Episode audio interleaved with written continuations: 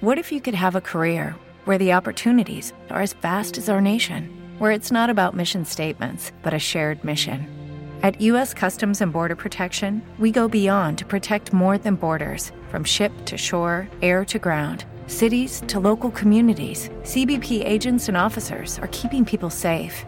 Join U.S. Customs and Border Protection and go beyond for something far greater than yourself. Learn more at cbp.gov/careers. La tribuna del Padre Broto. La tribuna, la tribuna del Padre La tribuna del Padre Broto. Del Padre Broto. La tribuna del Padre Broto. La tribuna del Padre Broto. La tribuna del Padre Broto. Bienvenidos, soy el Padre Broto. Este domingo pasado, con mi amigo Alfredo, hicimos una excursión en bici hasta Hierve.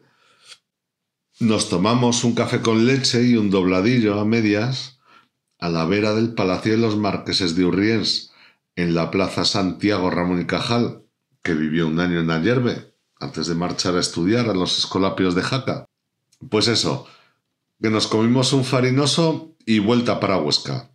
Sonaban las campanadas del mediodía cuando llegaba a casa. Una ruta sencilla, con algo de desnivel, pero la carretera es buena y en domingo temprano, con poca circulación, disfruté como un enano.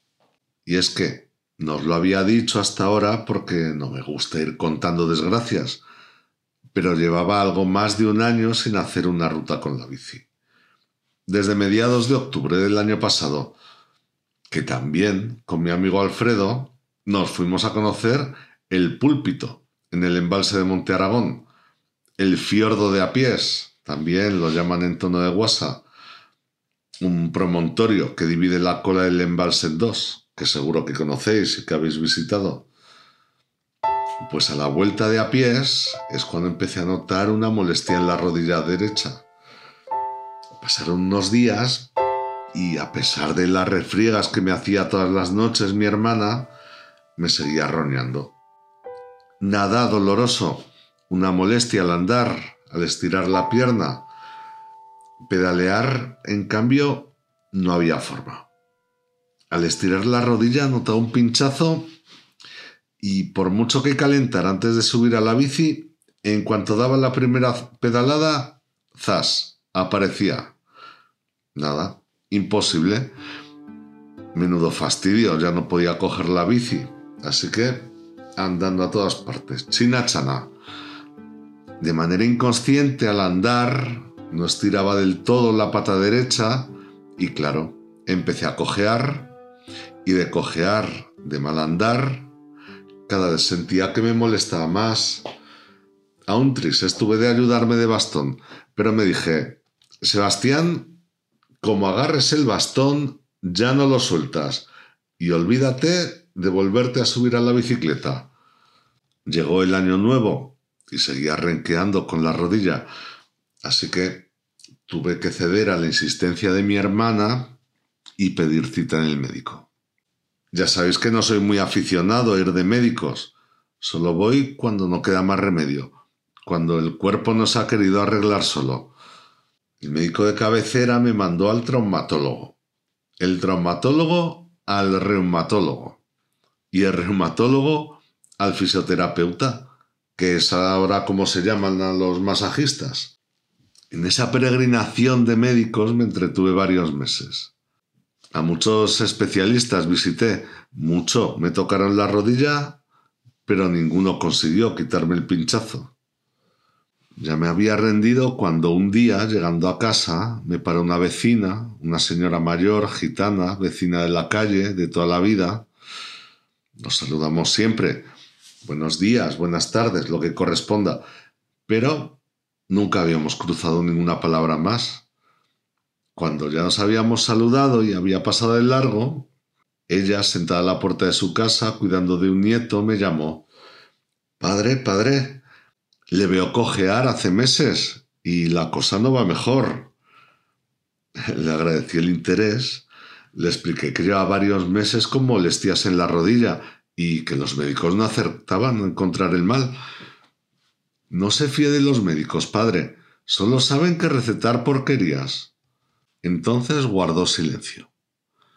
Como parecía que la conversación no daba más de sí, hice ademán de despedirme y entonces es cuando me dijo, Padre, usted lo que necesita hacer es andar para atrás. Eso le curará. Como no entendí que me quería decir, le pedí explicaciones. Si quiere que se le cure esa rodilla, padre, hágame caso. Todos los días sin falta, durante tres meses, suba desde la porteta hasta aquí, hasta el portal de su casa, andando para atrás. Hágame caso, verá cómo se cura. En tres meses se le ha ido la cojera. Le di las gracias y me marché para casa. No le conté nada, paciencia, mi hermana. Me hubiera dicho que más me valía seguir yendo al masajista que confiar en remedios de viejas. Pero que perdía por intentarlo. Mal no me iba a hacer. Así que no se lo conté a nadie y me decidí a hacer caso a mi vecina. Claro, subir de espaldas, andando hacia atrás, desde la porteta hasta la puerta de mi casa, unos 200 metros en subida. Cada uno que me viera se me iba a mirar pensando que se me había ido la cabeza. Así que decidí cumplir con mi ejercicio diario al amanecer, bien temprano, antes de desayunar siquiera. Por suerte, a esas horas por el casco viejo de Huesca no se ve un alma. Así que pude cumplir casi en la más estricta intimidad con el mandado de mi vecina, María del Carmen, que es así como se llama. Gracias, María del Carmen, por tu sabio remedio. Que igual hasta me estás escuchando, que sé que cuando te acuerdas enciendes la radio y escuchas esta humilde tribuna. Pues eso, día tras día cumplí con la gimnasia que me recetaste. Claro, no llevaba ni tres semanas y me planté en el 1 de agosto. Había que marchar a Pertusa. Ese 1 de agosto en Pertusa me lo pasé recorriendo el pueblo, saludando y dando novedades a todo el mundo y aprovechando para encontrar la mejor réplica de los 200 metros que separan la porteta del portal de mi casa en Huesca. Por cuesta no será en Pertusa, las llevamos abundantes, pero tenía que encontrar una con un desnivel similar al de la calle Desengaño de Huesca y luego Doña Petronila. Y claro, a poder ser que no fuera una calle muy frecuentada para no tener que ir dando demasiadas explicaciones. La encontré a las afueras. Una calle que empieza en el desvío de la carretera que viene de Berbegal. Tenía el desnivel justo y está poco urbanizada. Perfecta. A las 7 de la mañana del 2 de agosto estaba cumpliendo con mi obligación, subiendo la calle del barrio nuevo andando para atrás. Y así seguí todos los días de agosto y hasta el 15 de septiembre que nos volvimos a Huesca con mi hermana, que se empeñó en que alargáramos la estancia. En Pertusa, en mi rutina mañanera de andar para detrás, solo coincidí con Antonio, de mi quinta. Fuimos a la escuela juntos. Cuando me sorprendió el primer día, me di la vuelta, me acerqué a él y empecé a explicarle. Sebastián, no me tienes que dar ninguna explicación. Tú sigue con lo tuyo. Cosas más raras he visto yo en este pueblo. Y con esta frase enigmática me dejó. Y yo retomé mi andar para atrás. Luego, ya de vuelta en Huesca, seguí cumpliendo. Por desengaño y doña Petronila también me he cruzado con alguno. Pero yo he dado los buenos días y he seguido a lo mío. Lo cierto es que día a día notaba que la rodilla me iba mejor. Y eso me ha ido animando a seguir cumpliendo con mi rutina diaria, pero aún no me fiaba. Así que alargué los tres meses que me recetó María del Carmen hasta los cuatro. Y fue el 9 de noviembre cuando me atreví a probar con la bicicleta. Un tramo corto. Una vuelta por el carril bici. Siempre llano, nada de subidas, sin forzar. No me molestó nada. Los siguientes días compaginé mi paseo diario hacia atrás con una vuelta un poco más larga en bicicleta. Y así, día a día, fui ganando confianza hasta que me lancé a proponerle a Alfredo hacer una ruta sencilla, calmada. Y hasta ayer que nos fuimos, felices, pedaleando al amanecer. Escuchemos un poco de música y seguimos con alguna trastada. Fue Cecilia quien compuso esta canción, que en los 70 sonaba y sonaba por la radio. Años más tarde, Manzanita volvió a repetir la fórmula con su voz rota y su guitarra flamenca. Y es que cada 9 de noviembre, como siempre sin tarjeta, sí, recibía un ramito de violetas, dedicada a mi vecina María del Carmen. Era feliz en su matrimonio, aunque su marido era el mismo demonio. Tenía al hombre un poco de mal genio, ella se quejaba de que nunca fue tierno. Desde hace ya más de tres años recibe cartas de un extraño, cartas llenas de poesía que le han devuelto la alegría.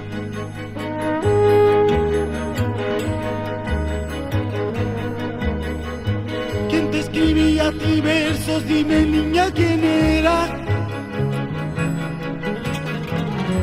¿Quién te mandaba flores? Primavera. Cada 9 de noviembre, como siempre sin tarjeta, sí te mandaba un ramito de que violeta, sí.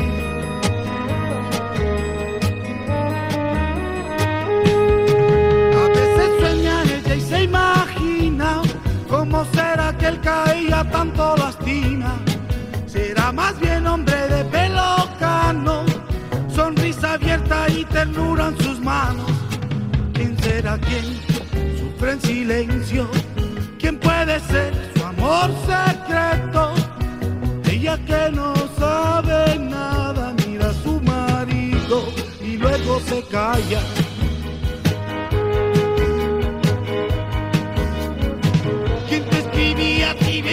Dime niña quién era. ¿Quién te mandaba flores por primavera? Cada 9 de noviembre, como siempre sin tarjeta, sí, te mandaba un rapidito bodegue violeta,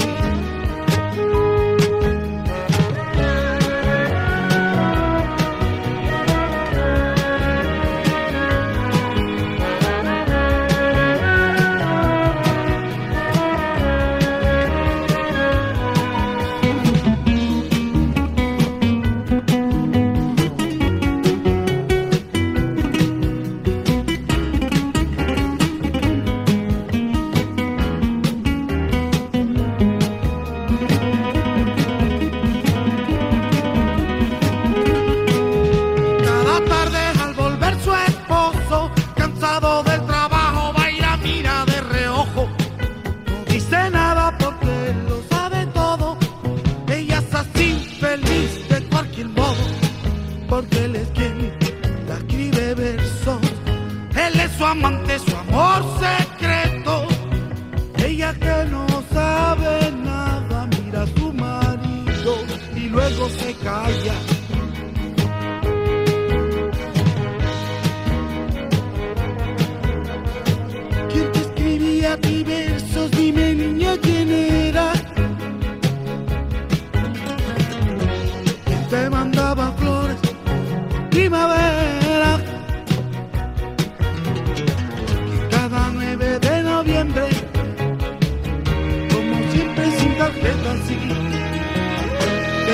Te mandaba un ramito de que violeta, sí.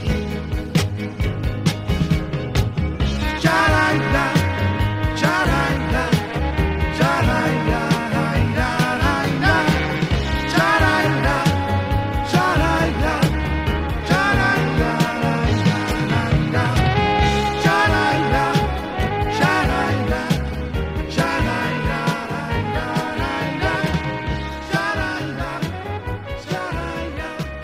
Recuerdo que estamos conversando sobre trastadas, travesuras, chiquilladas, faenas, jugarretas, hamberradas, fechorías, como prefiráis llamarlas.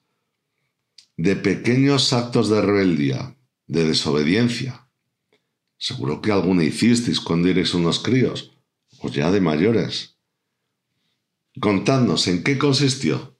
¿Fue improvisada o fruto de la planificación? ¿Qué os movió a hacerla? ¿El juego? ¿La diversión?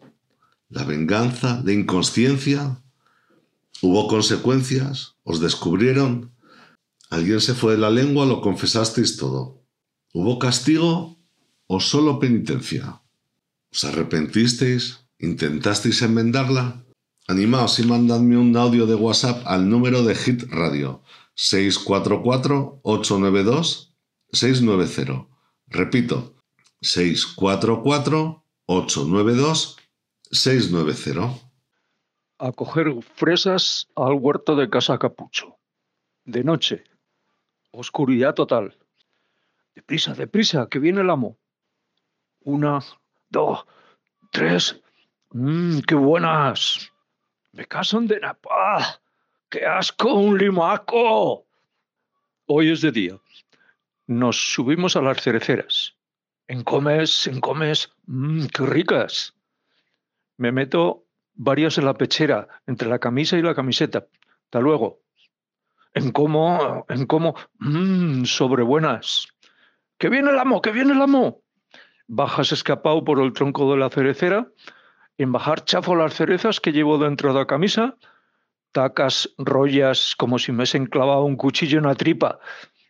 Uy, mamá, menudos carrañazos cayeron. Un clásico. ¿Quién de crío no ha cogido algún fruto de algún huerto o de algún campo que no fuera el de casa sin permiso del dueño? Toda una tentación con esa mezcla de emoción y nervios, a sabiendas de que estabas haciendo algo prohibido, evitando dejar ningún rastro que os delatase a ninguno, porque claro, estas fechorías se hacían siempre en grupo, mínimo en pareja, disimulando luego por el pueblo cuando te cruzabas con el hortelano, negándolo todo si algún adulto insinuaba tu participación en el delito. Yo reconozco que de crío alguna vez, tampoco muchas, lo he hecho. Y si yo lo he hecho, que de crío era más que bueno, lo hemos hecho todos, o casi todos, vamos. Tú Alejandro también, que me miras con cara de no haber roto un plato nunca. Alguna trastada tuya nos tienes que contar, que seguro que alguna gorda hiciste. Pero eso ya tendrá que ser otro programa, porque el rato se pasa y aún tenemos que escuchar nuestra dosis semanal de poesía. Esta semana nos toca Constantín Cavafis, griego, nacido y muerto en Alejandría, Egipto. Por deseo propio, nunca publicó ningún libro con sus poemas.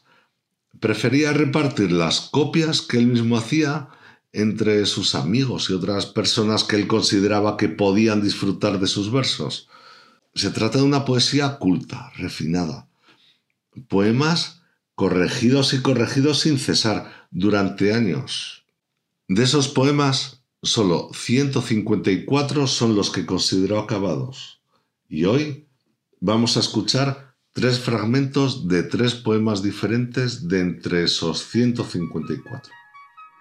Hilvanes diversos. Versos diversos hilvanados por Ángel Carmelo y aireados por Jonás Puertas. No oí sus ruidos ni sus voces. Silenciosamente me tapiaron el mundo. No ha de temer el acto destructivo. La mitad de la casa debe ser demolida. Así es como se desarrollará virtuosamente tu conocimiento. Mantén siempre Ítaca fija en tu mente. Llegar allí es tu meta última, pero no apresures el viaje para nada. Es mejor dejarlo durar por largos años. Pues hasta aquí la tribuna de hoy. Creo que toca consejo. Bueno, más que consejo, aforismo. Esta vez atribuido a Ovidio, gran poeta de la antigüedad. La abundancia me hizo pobre. Allí lo dejo. Nos escuchamos la semana que viene. Os tengo en mis oraciones. Hasta aquí la tribuna del Padre Broto. Si te ha gustado, pronto habrá un nuevo capítulo. Sé paciente y recuerda, las opiniones vertidas en este podcast no representan a nadie, ni siquiera al Padre Broto. Tómalas todas y quédate con las que quieras.